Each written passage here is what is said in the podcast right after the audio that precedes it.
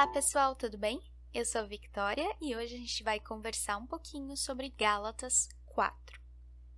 Não somos mais escravos, somos filhos. Quando chegou o tempo certo, Deus enviou o seu filho e nos adotou. Será que nós temos noção do que essas palavras significam? Podemos lembrar das palavras do Evangelho de João, capítulo 1, versículos 12 e 13.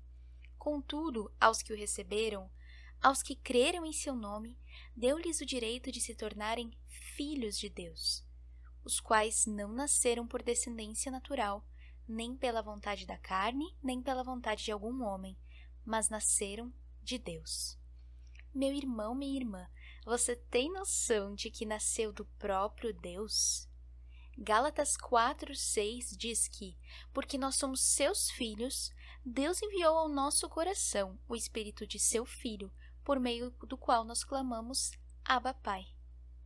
O termo Abba Pai foi emprestado do próprio Jesus. Não existe indício de que os judeus se referiam a Deus assim. Abba significa papai e é uma forma de intimidade especial.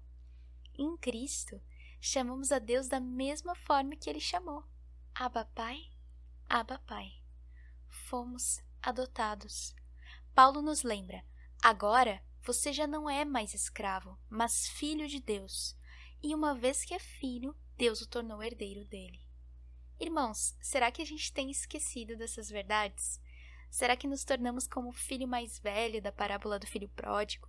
Reclamões, ao ponto do pai precisar nos lembrar, como lembrou o filho mais velho: Meu filho, você está sempre comigo e tudo que eu tenho é seu.